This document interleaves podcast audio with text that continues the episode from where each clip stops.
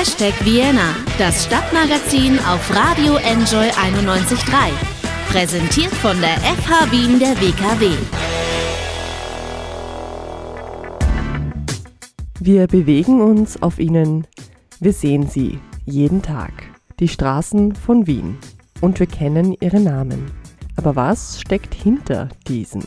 Welche Menschen, welche Persönlichkeiten aus der Geschichte verewigen wir in der Stadt, indem wir Verkehrsflächen nach ihnen benennen?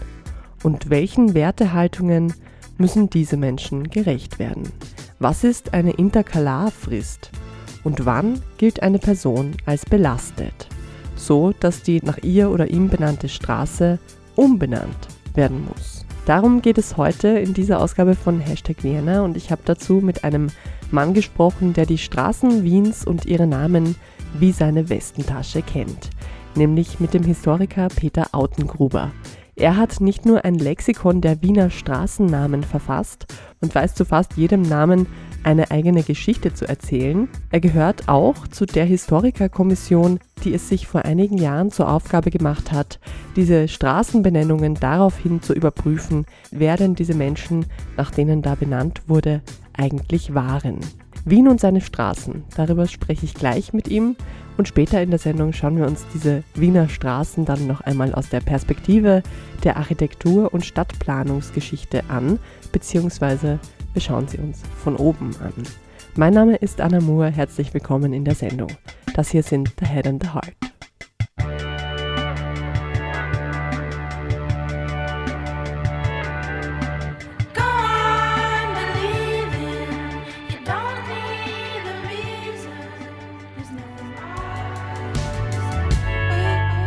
Ein Vormittag im 8. Bezirk. Die Straße, in der sich das Café befindet, in dem ich mich mit Peter Autengruber zum Interview getroffen habe, ist nicht nach einer Person benannt. Aber auch über sie wüsste der Historiker bestimmt viel zu erzählen. Worum es in unserem Gespräch an diesem Vormittag aber geht, sind eben jene Straßen in Wien, die nach Personen benannt sind. Denn es braucht jemanden, der diese Benennungen auch hin und wieder daraufhin überprüft, ob die Menschen, die da gewürdigt werden, das eigentlich verdient haben.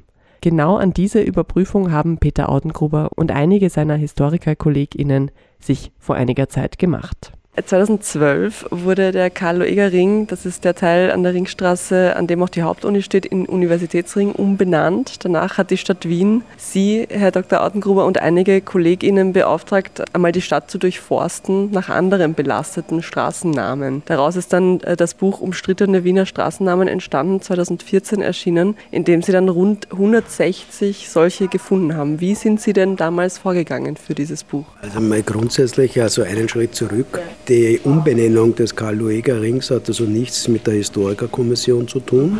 Die Historikerkommission ist bereits äh, vorher im Jahr 2011, 2010, 2011 einberufen worden und wir haben uns also das ganze Verkehrsflächennetz auf Basis meines Buches des Lexikons der Wiener Straßennamen, das eben in der 11. Auflage erschienen ist, durchforstet. Ungefähr 60 Prozent des Korpus sind nach äh, Personen äh, benannt und da haben wir uns das halt einmal angeschaut, nach verschiedenen äh, Kriterien aufgeteilt. Es sind ja mehrere Kollegen und Kolleginnen, die also da noch mitgearbeitet haben. Um ein Beispiel also hier äh, vielleicht einmal zu nennen, ich gehe mal zu Ernst Moritz Arndt. Ernst Moritz Arndt ist in Österreich weitgehend unbekannt, allerdings in Deutschland aufgrund also der evangelischen Kirchenlieder und so weiter, die er auch geschrieben hat, wesentlich bekannter.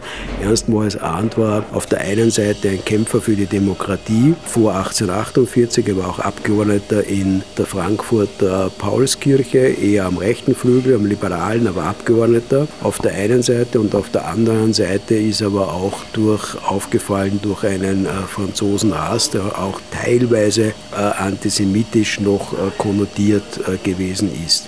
Das heißt also, wir haben hier eine Person, die beides verkörpert, Positives wie Negatives. Es gibt nie ein äh, Schwarz oder Weiß, es sind immer die Grauzonen. Daher hat man das also auf Basis unseres Buches dann auch in der Bezirksvertretung in Meidling thematisiert, in der Kulturkommission. Da war ich auch eingeladen und habe also diese schwierige Person Ernst Moritz Arndt äh, referiert Und dann ist man zur Erkenntnis gekommen, dass man die Arndtstraße in Meidling so belässt, aber zusätzlich noch einer Ilse Arndt, einer Widerstandskämpferin, benennt.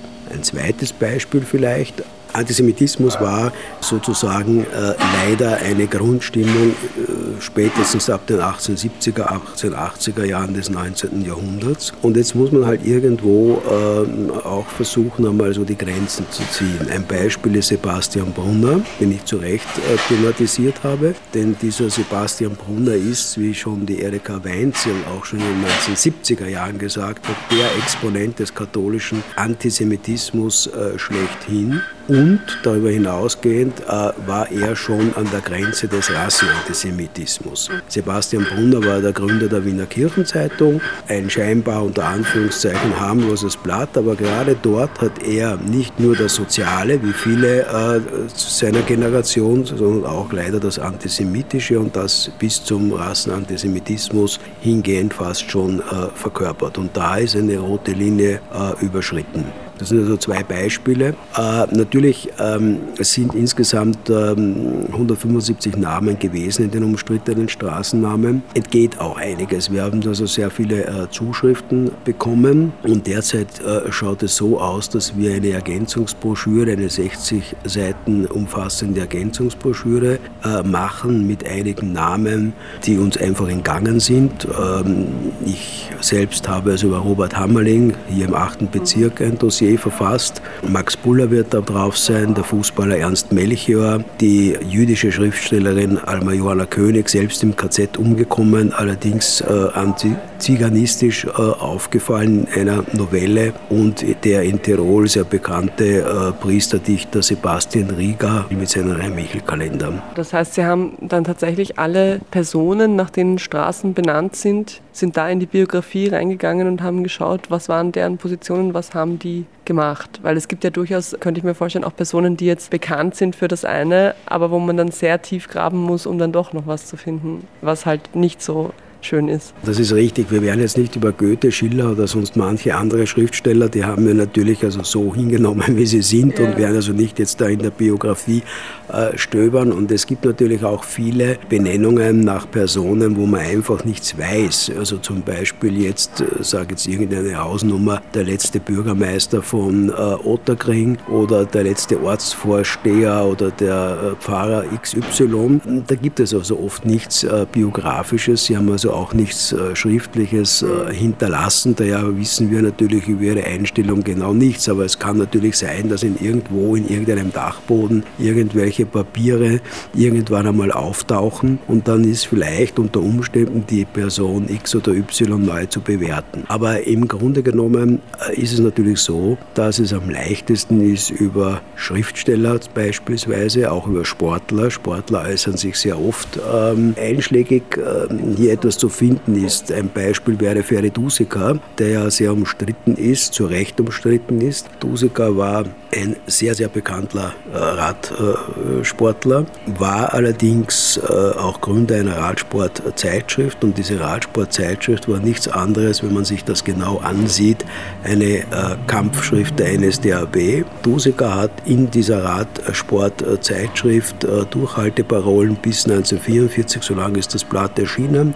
Alles, ähm, was in irgendeiner Form gerade Linie der NSDP ist, dort also auch entsprechend umgesetzt. Der Prozess nach 19 1945 ist irgendwie, wie so manche Prozesse, leider im Sand verlaufen. Er hat dann eine Zeit lang Probleme, irgendwo zu schreiben. Er hat dann bei den Kommunisten, beim Globus Verlag etwas publiziert und später ist er dann halt als äh, Trauzeuge der Familie Zilk und als harmloser Opa im äh, Senioren, ähm, in einer Seniorensendung äh, eben erschienen, aber er war damals keineswegs so harmlos. Wie weit geht das denn zurück? Weil Sie jetzt gesagt haben, man lässt solche Personen oder solche Figuren wie Goethe, Schiller und so weiter, ich nehme an, auch äh, viele Habsburger bei uns, lässt man so sein, wie sie sind ja, oder lässt man stehen. Aber wie weit geht das denn zurück? Beziehungsweise was braucht es denn, damit ein Name belastet ist eigentlich? Das ist eine schwierige Frage. Ich meine, äh, Straßennamen sind das auf der einen Seite eine Orientierungshilfe und auf der anderen Seite haben sie, äh, haben sie auch so etwas wie einen Symbolhaushalt. Sie symbolisieren schlicht und einfach äh, eine bestimmte Wertehaltung und Wertehaltungen ändern sich. Es ist natürlich jetzt relativ leicht mit dem äh, Auge von heute sozusagen, also da irgendwie zurückzublicken, aber man muss natürlich auch immer den zeitlichen Kontext suchen. Ein umstrittenes Beispiel, äh, etwa die große und kleine Mohrengasse oder auch die Mohrenapotheke. Jetzt hat also die Inhaberin der Mohrenapotheke vollkommen zu Recht gesagt, niemand, äh, die Apotheke existiert schon seit hunderten Jahren, äh, wird äh, seinerzeit die Apotheke benannt haben nach einer Person non grata sozusagen, nicht? Sondern der Moor war damals, und jetzt reden wir vom Mittelalter, ein äh, positiver äh, Begriff. Und was also viele nicht wissen, es gab also auch etwa, so etwas wie die weißen Mooren. Äh, Moor war einfach nur symptomatisch äh, für das Fremde. Weiße Mooren, das waren die Berbervölker beispielsweise in Nordafrika, mit denen man in Berührung gekommen ist, oder als also die äh, Marco Polo-Reisen gewesen sind, dann waren das halt Chinesen. Und der ähm, Afrika-Forscher, ähm, der Experte Walter Sauer hat zum Beispiel noch nachweisen können, dass also im 17. Jahrhundert Chinesen in Wien als weiße Mohren äh, begraben wurden. Das ist der eine Punkt. Und der andere Punkt ist dann der, dass also so spätestens im 18. Jahrhundert das äh, zum äh, Schimpfwort geworden ist und dann also durch das Wort äh, Neger sozusagen ersetzt wurde. Moor wurde also, war ursprünglich ein anders konnotierter Begriff, ist aber später negativ gewesen und jetzt hat man hier also natürlich also die Situation, wie gehe ich mit diesen Verkehrsflächen um. In Berlin, wo ja auch die Diskussion aufgekommen ist, hat man die ähm, entsprechende Verkehrsfläche relativ rasch umbenannt. In Wien ist es jetzt Aufgabe meines Kollegen Walter Sauer, hier ein entsprechendes Dossier äh, zu schreiben. Ich persönlich bin der Meinung, dass diese beiden Verkehrsflächen vermutlich wohl umbenannt werden sollen, aber das muss natürlich die Politik entscheiden. Kommen wir vielleicht auch gleich mal zu dem, was ist denn passiert, nachdem Sie dieses Buch veröffentlicht haben dann? Im Nachgang dieses Buchs sind da Umbenennungen passiert und was war vor allem auch die Empfehlung, die Sie und Ihre Kolleginnen da abgegeben haben? Soll man die mit Zusatztafeln versehen? Soll man die umbenennen? Was, was ist da passiert? Also grundsätzlich haben wir uns einmal geeinigt, viele dieser Namen sind Dokumentation. Es gibt halt also viele Personen, da gibt es also Licht- und äh, Schattenseiten und das wurde also dokumentiert. Passiert ist danach einiges. Äh, relativ rasch hat der Bezirk Otterkring reagiert. Äh, in Otterkring haben wir den Weinheberplatz und am Beispiel von äh, Weinheber kann man sehr genau äh, sehen, aus meiner Sicht, wo da die Grenzen liegen. Ich vergleiche Weinheber immer mit Maria Kreng. Maria Kreng war eine Schriftstellerin, die aus dem völkischen Lager kam, äh, schon sehr frühzeitig oder von Beginn an im getreuen Eckart äh, publiziert hat und die dann Mitglied der NSDAP war und äh, in ihrem Aufnahmebogen äh, schreibt sie, dass sie ihr ganzes, ihre ganze schriftstellerische Tätigkeit im Sinne des Nationalsozialismus sieht. Weinheber auf der anderen Seite hat sehr viel geschrieben, was so, überhaupt in keiner Form äh, bedenklich ist. Also er hat nur sehr wenige, da und dort einmal eine Dolphus Schuschnigk-Huldigung und ein paar Ehrungen, aber im Grunde genommen kann man die Biografie, die Person von Weinheber vom Werk sehr wohl trennen. Daher hat also auch der Bezirk, äh, Bezirksverstehung ist an uns herangetreten, relativ äh, rasch reagiert und hat gesagt, okay, hier machen wir eine Zusatztafel am Weinheberplatz und die hängt jetzt auch also dort.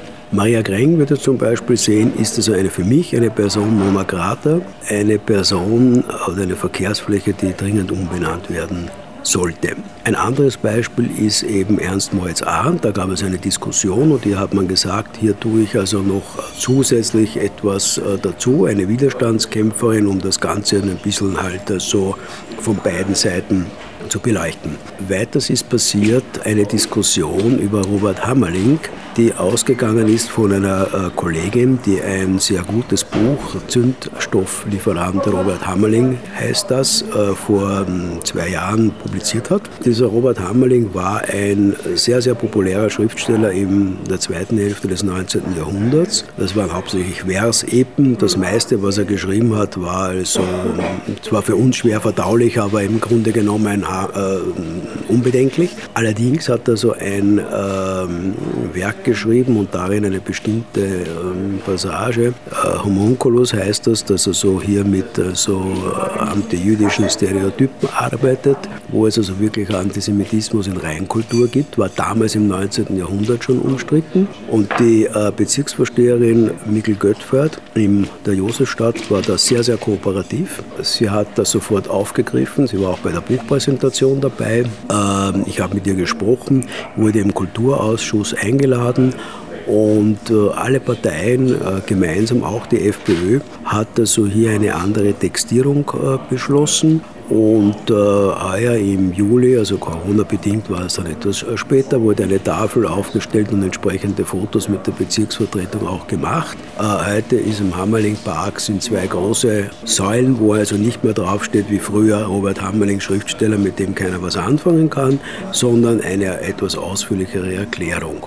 Weiters ist noch passiert, zwei Umbenennungen Umbenennungen laufen offensichtlich immer etwas diskret vor sich. Sie werden nicht wahnsinnig äh, publik gemacht. Das eine war Wilhelm Neusser. Das ist ein Park im vierten äh, Bezirk. Dieser Wilhelm Neusser war ein bekannter ähm, ÖVP-Politiker, der seine SS-Vergangenheit äh, verschwiegen hat. Das ist jetzt der Wanderlanzer Park. Und auf der anderen Seite äh, wurde der Richard Kuhn-Weg umbenannt. Richard Kuhn war in der Giftgas- Forschung im Nationalsozialismus tief verstrickt. Und aus diesem Richard Kuhn Weg im 14. Bezirk wurde der Stadt des Kindes Weg. Das wurde nicht groß breit getreten, aber man hat trotzdem diese Umbenennungen gemacht. Und ähm, andere Kollegen, äh, Rosa Radkolb war eingeladen im ersten Bezirk bezüglich Lueger-Denkmal und äh, hat also dort also auch äh, einige Inputs gegeben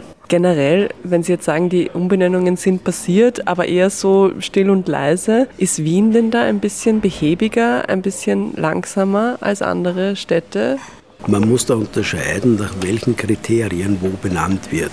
In Berlin etwa, weil wir das angesprochen haben, gibt es äh, Benennungen von Verkehrsflächen per äh, Gericht, sage ich jetzt im weiteren äh, Sinne. In Wien ist es eben so, dass man einmal grundsätzlich ein paar vernünftige Maßnahmen gesetzt hat, nämlich die Interkalarfrist. Das heißt also, erst wenn ich ein Jahr tot bin, kann also in irgendeiner Form eine Verkehrsfläche äh, benannt werden, was auch so sehr positiv ist. Wenn ich daran denke, an das Arnold äh, Schwarzenegger Stadion, so wie es eben kurzfristig geheißen hat. Lebenbenennungen gibt es also also seit 1894 nicht mehr. Da wurde eine dreijährige Interkalarfrist ähm, eingezogen, seit 1989 ein Jahr. Allerdings gab es Ausnahmen nach dem Kaiserhaus und nach Luega. Behäbiger, gemeint haben, naja, schon.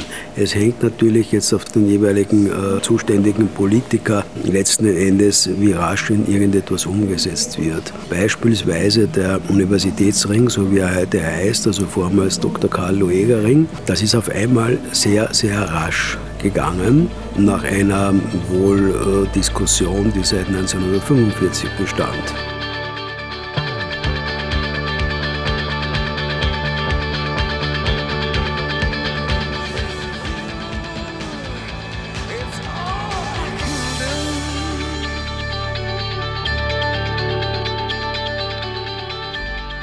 Wenn man derzeit über belastete Straßennamen oder Orte in der Stadt spricht, dann kommt man natürlich an dem Thema Denkmäler nicht vorbei.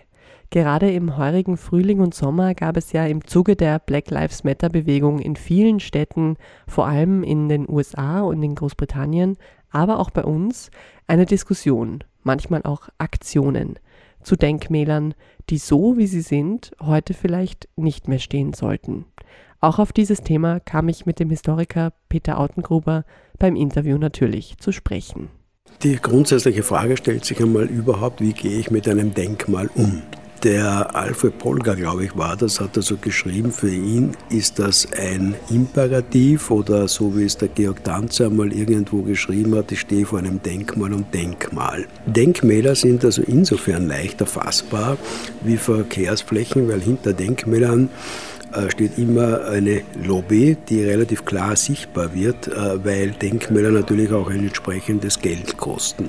Jetzt kann ich also mit Denkmälern drei Dinge tun. Ich kann also erstens das Denkmal so belassen, wie es ist, also gar nichts.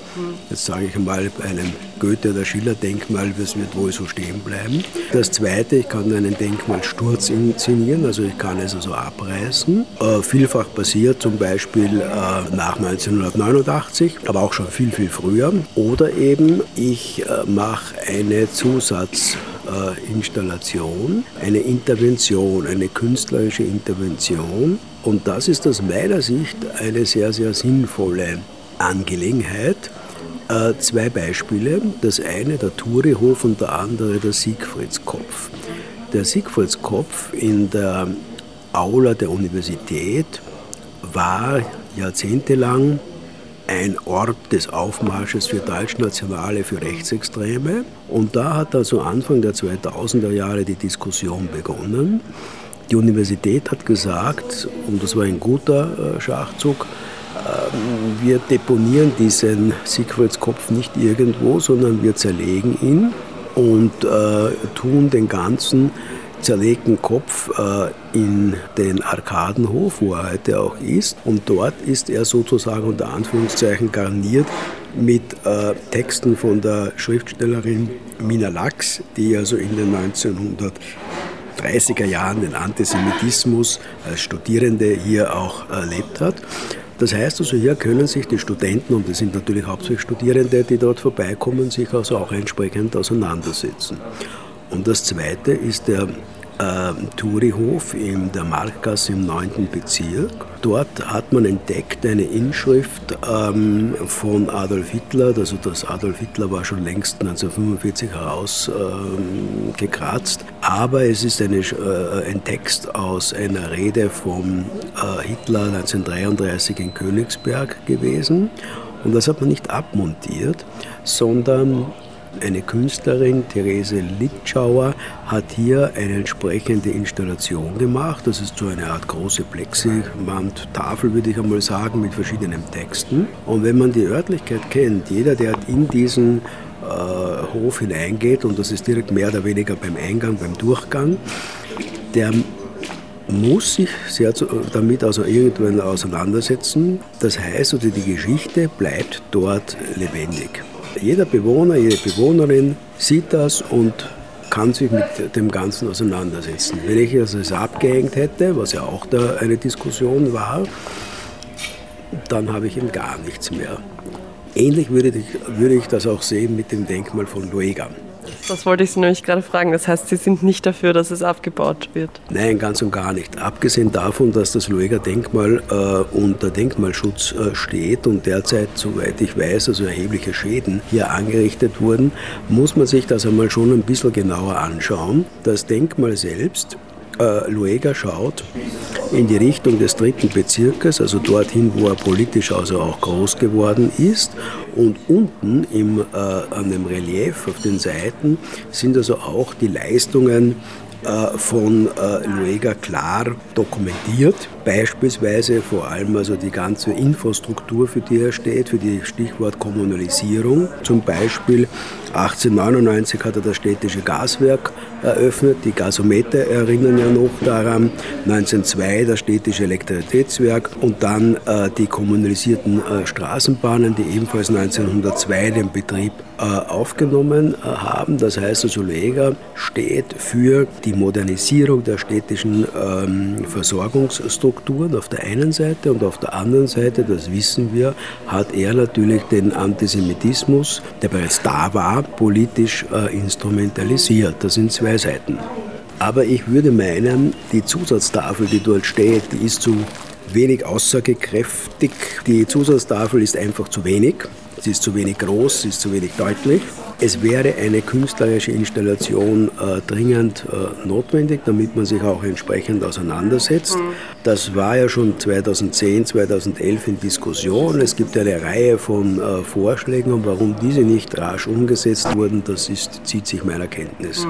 Ich habe gelesen im Vorfeld, also in der Recherche, dass ja in den USA wurden ja jetzt hauptsächlich im Sommer äh, Statuen von Konföderierten gestürzt, abgebaut, von Befürwortern der Sklaverei, auch von äh, Christoph Kolumbus der ja quasi für die Kolonialmacht USA auch steht oder, oder eigentlich Alteuropa auch steht. Das steht, so interpretieren sehr viele, auch für ein neues kritisches Geschichtsbewusstsein, dass man sich jetzt mit diesen Statuen auseinandersetzt, dass man sie jetzt weghaben will und dass es da jetzt Aufruhr gibt. Folgt einem Denkmalsturz eine Aufarbeitung der Geschichte oder eben nicht? Nein, weil äh, wenn die Denkmäler weg sind, das ändert ja nichts an der Geschichte. Ich muss die Geschichte ja trotzdem aufarbeiten. Und deswegen bin ich also auch der Meinung, dass man den Kolumbusplatz genauso belässt, wie er ist, aber man könnte ja dort beispielsweise ähm, eine Bildhauerin, einen Bildhauer beauftragen, irgendeine Skulptur von Las Casas zu machen mit einer entsprechenden äh, Textierung, dass man also beide Seiten sieht. Auf der einen Seite Kolumbus als Entdecker des äh, Amerikas und auf der anderen Seite Las Casas, diesen Mönch,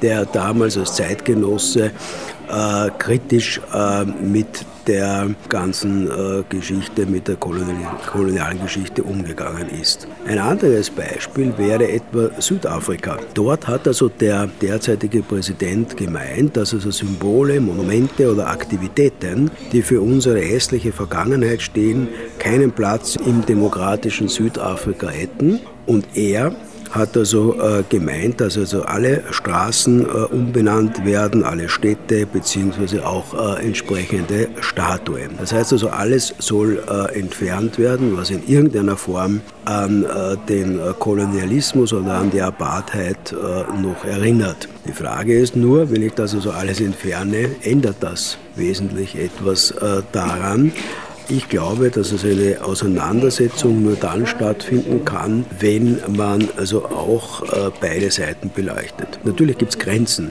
Niemand wird jetzt also eine Stalin-Statue oder eine Adolf-Hitler-Statue daherstellen. Und deswegen ist für mich persönlich also etwa auch die Gedenktafel vom äh, Josef Stalin in der Schönbrunner Straße dringend zu entfernen. Und das braucht aus meiner Meinung nach niemand. Aber alles andere sind also sehr oft Grauzonen und hier sollte man das nicht einfach also so ähm, entfernen, sondern soll, man sollte etwas tun, damit man sich also mit der Geschichte auseinandersetzen kann. Was habe ich davon, wenn auf einem Hauptplatz in irgendeinem Ort in den USA die Statuen jetzt alle entfernt werden. Das ändert ja momentan noch gar nichts an der Einstellung an den, äh, oder äh, an dem, was in Geschichtsbüchern beispielsweise steht. Eine mm, Auseinandersetzung wäre wesentlich sinnvoller. Und hier könnte man sehr viele Künstler, Künstlerinnen auch beauftragen, etwas zu tun. Wie sieht es denn eigentlich aktuell aus mit der Denkmalsetzung? Also ich habe zum einen das Gefühl, es wird nicht mehr so schnell jemandem ein Denkmal gesetzt und die Denkmäler sehen auch nicht mehr so aus. Mir würde jetzt nicht einfallen, was passieren muss, damit man jetzt jemandem, einem aktuellen Politiker, eine Bronzestatue oder einen Steinsockel irgendwo hinstellt. Sind wir vorsichtiger geworden bei der Denkmalsetzung oder ist es einfach auch, weiß man, dass, dass kein Mensch nur eine Seite hat und deshalb passt man besser auf? Nein, ich glaube, dass äh, Denkmäler schlicht und einfach also zum Großteil ein äh, Ausdruck des 19. Jahrhunderts gewesen ist. Das war die große Zeit äh, der Denkmäler, wobei es nicht so ist, dass es gar keine mehr gibt. Das sind halt so kleine Kleindenkmäler oft oder wenn man jetzt an äh, Oma Fumo denkt, da gibt es ja also auch irgendetwas.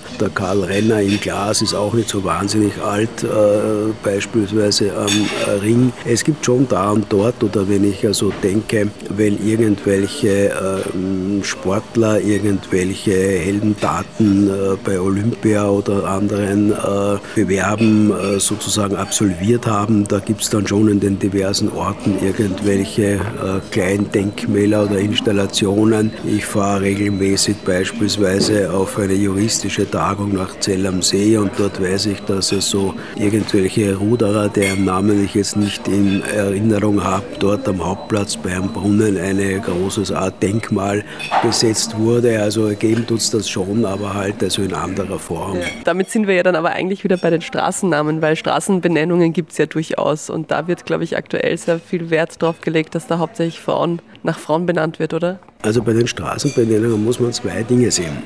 Ähm, es gibt also genaue Kriterien in Wien nach äh, Benennungen. Eine habe ich schon genannt, das ist die Interkalarfrist. Dann das andere ein Bezug auf äh, Wien und unter anderem eben auch die vermehrte Berücksichtigung von Frauen. Und das passiert auch. Nur muss man sich zwei Dinge da anschauen.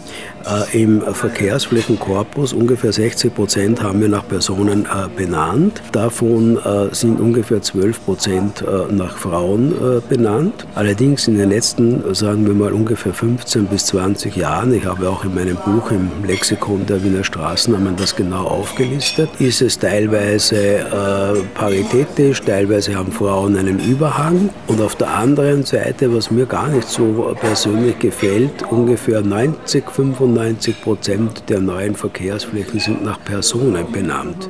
Also wesentlich mehr als noch im 19. Jahrhundert. Ich finde nur sehr wenige oft äh, Flurnamen oder andere Namen.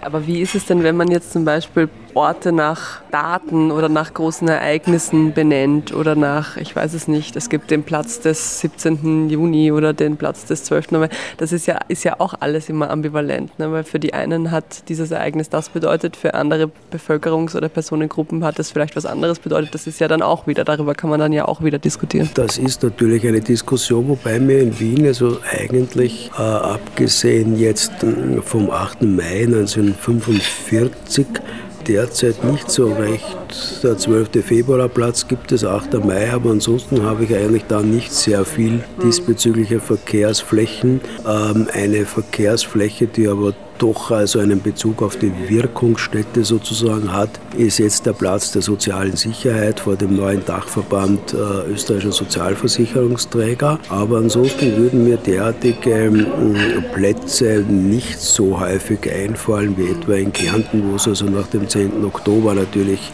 fast in jedem Ort irgendeine entsprechende Verkehrsfläche oder einen Platz gibt. Wonach soll man dann benennen, damit man auf der sicheren Seite ist? Ein Tipp von Ihnen zum Ende vielleicht.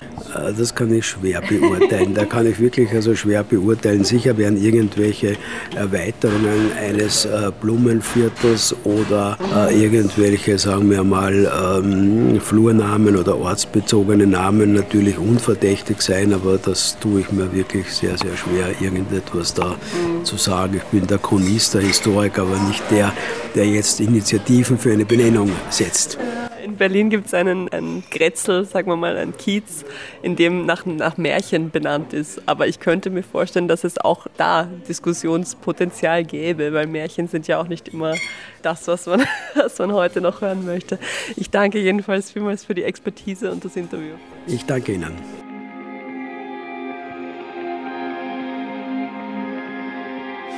Cheeks are rosy like a bush at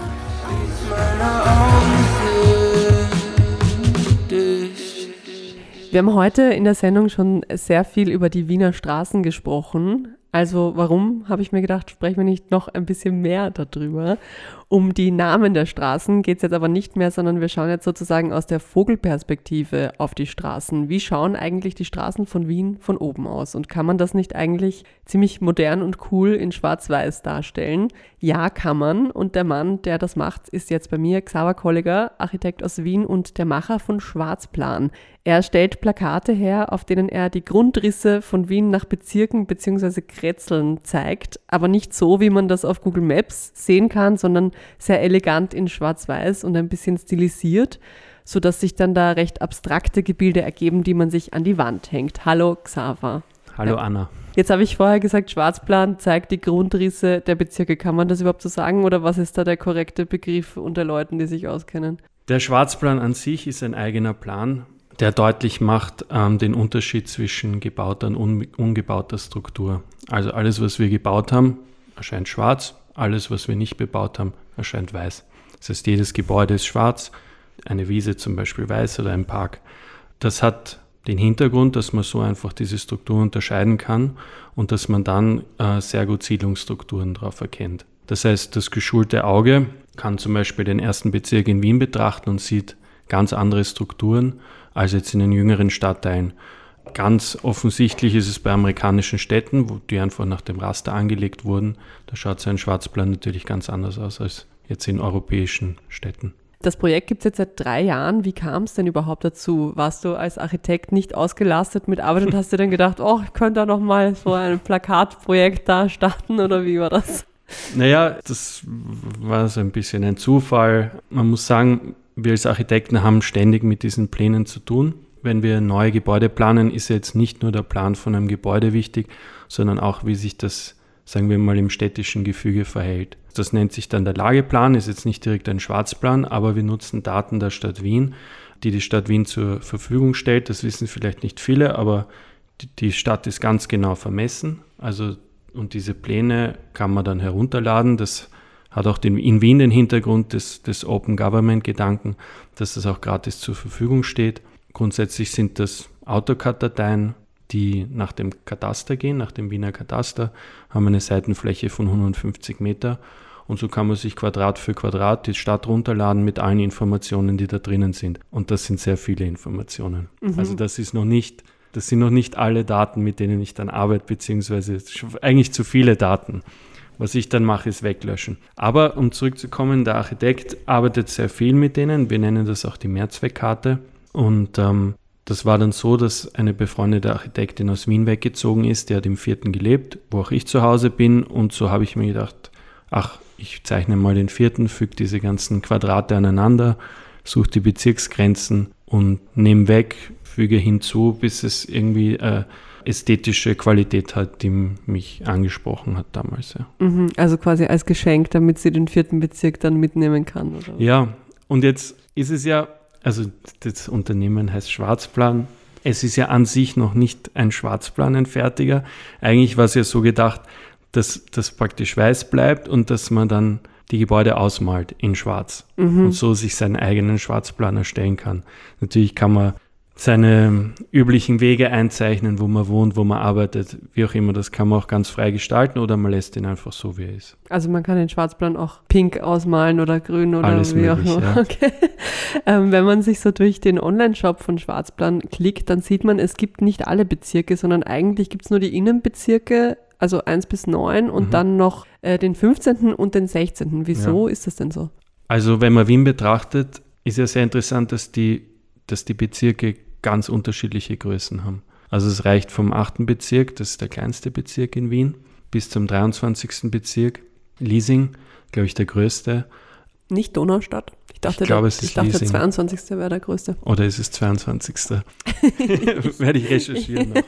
ähm, ja, und wenn man die dann praktisch auf ein auf selbe Format bannen möchte, dann hat man natürlich einen ganz unterschiedlichen Maßstab. Jetzt funktioniert das meiner Meinung nach nur mit Maßstäben oder das, was ich erreichen will, mit Maßstäben, die auch praktisch für bestimmte Bezirke dann zutreffen.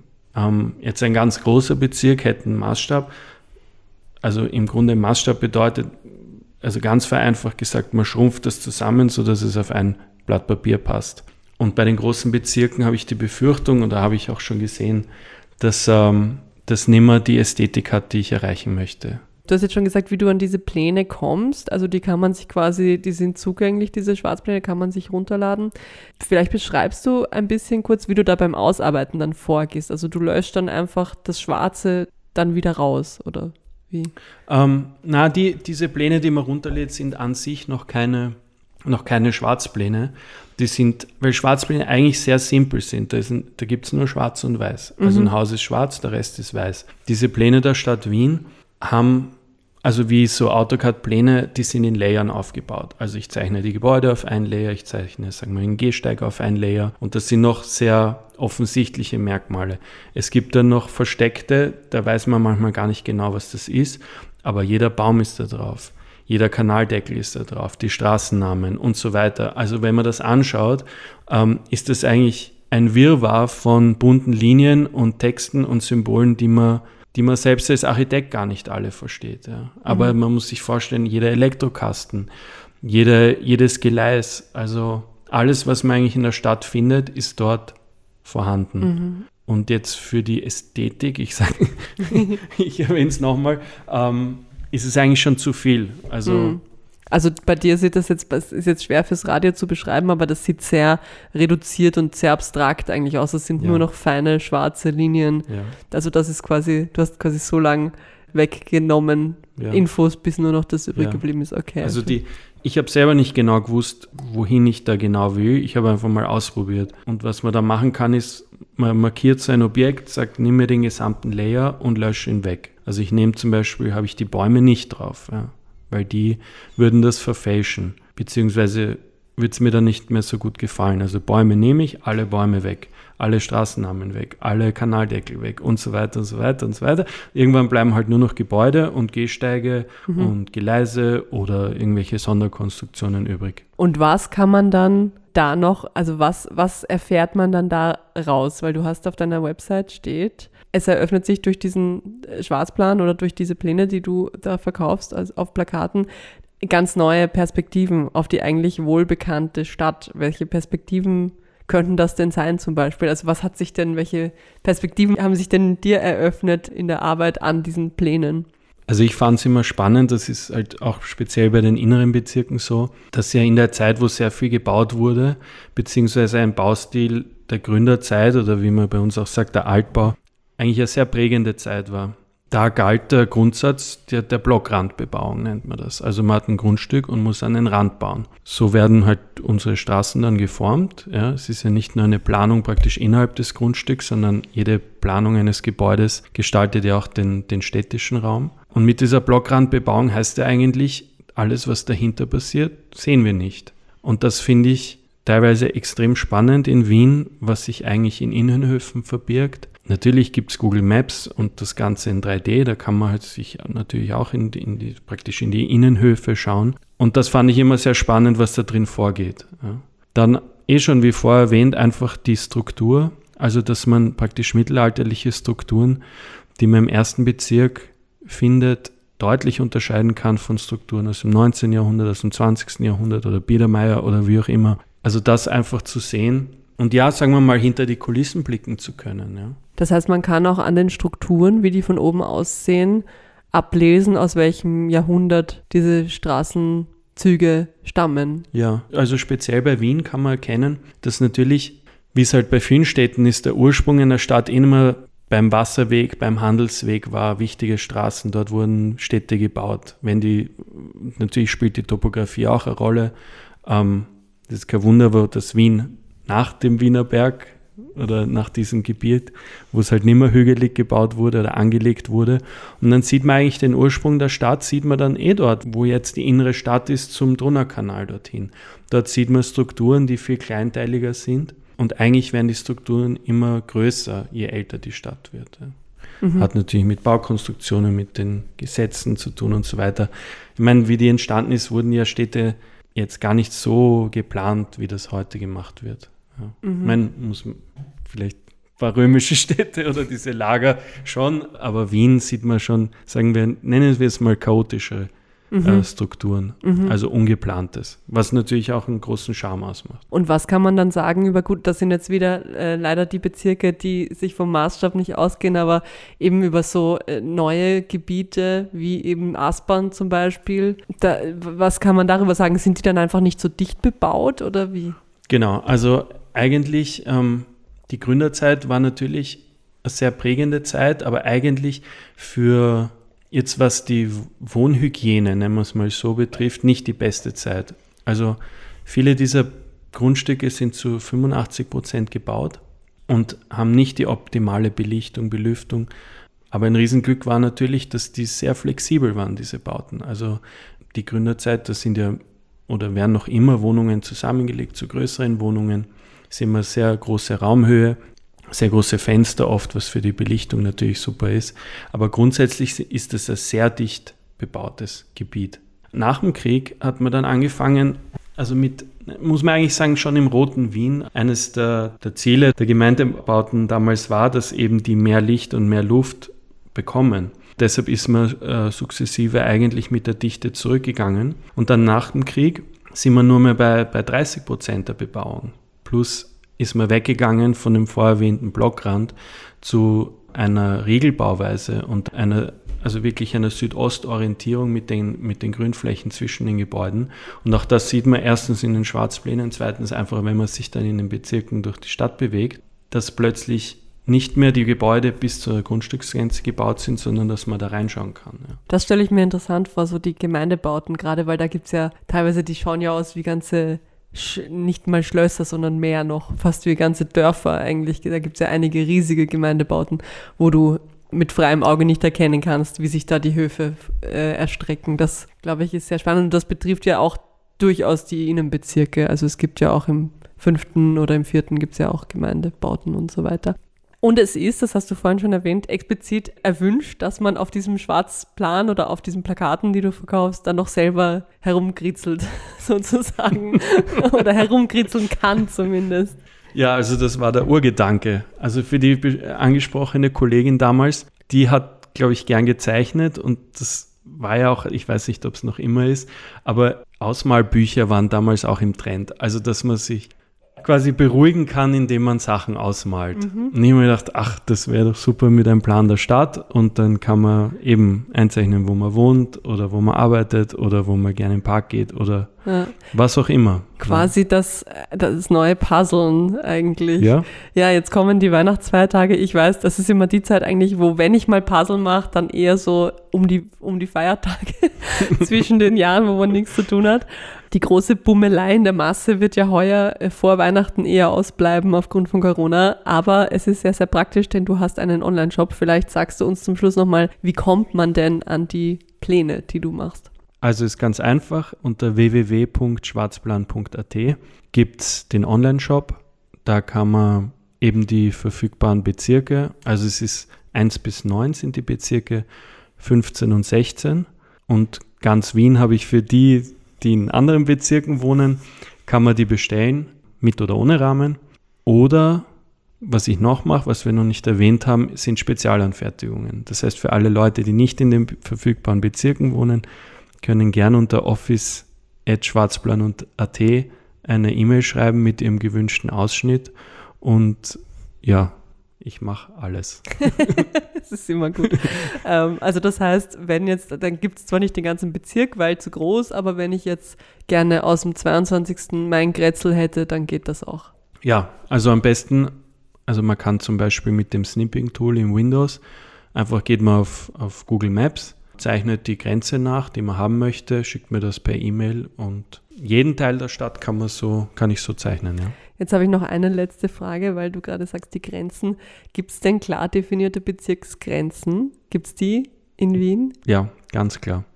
Okay. Die sind aber oft überraschender, als man glaubt. Also die sind keineswegs immer gerade durch oder dieselbe Straße zieht sich durch, sondern läuft auch manchmal im Zickzack und manchmal auch überraschend. Also dass es bestimmte Grenzen gibt, ja. Also zum Beispiel würde man jetzt sagen, der Ring ist zum Beispiel die Grenze vom ersten Bezirk zum Rest. Aber auch da gibt es Ausnahmen. Also das Rathaus zum Beispiel wird noch in den ersten Bezirk mitgenommen. Obwohl es ein äußerer Ring ist, genau. Eigentlich ja. Ich frage deshalb, weil ich äh, eine Zeit lang ja in Berlin gelebt habe und da war es immer schwierig, weil da gibt es halt ja natürlich einmal die definierten Bezirke und einmal die Stadtteile und bei den Stadtteilen ist es so überhaupt nicht klar, wo die eigentlich enden. Das ist dann in Wien offensichtlich anders. Sehr schön. Ein Grund weniger für die Wiener und Wienerinnen, sich zu streiten.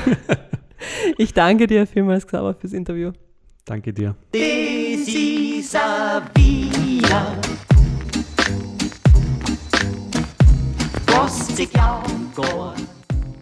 Es ist schon eine aufregende Stadt, in der wir da leben, durch die wir im Normalfall, wenn nicht gerade Lockdown ist, täglich spazieren. Die Geschichte von Wien kann man an jedem Haus und an jeder Straßenecke ablesen, wenn man sich dafür interessiert. Vielerorts ist sie lebendig oder auch vielleicht gerade erst im Entstehen. Das war Hashtag Vienna für diese Woche. Ich bedanke mich wie immer vielmals für die Ohren, die ihr uns in dieser Stunde geliehen habt. Nachzuhören ist die Sendung wie gewohnt online als Podcast auf wien.enjoyradio.at, auf Soundcloud oder über alle großen Streamingdienste. Ein bisschen Eigenpromo sei hier auch noch gemacht. Eine Ausgabe des Formats Perspektiven von vor einigen Wochen beschäftigt sich auch mit dem Thema Zeichen und Zeichensetzung in der Großstadt und auch da geht es zum Teil um das umstrittene Luiger Denkmal und um vieles mehr. Ist vielleicht eine interessante Ergänzung und Erweiterung zu dem, was wir heute gehört haben. Ebenfalls online als Podcast, zugänglich über die erwähnten Kanäle. Mein Name ist Anna Moore, das war Hashtag Vienna. Ich wünsche euch noch eine schöne Woche.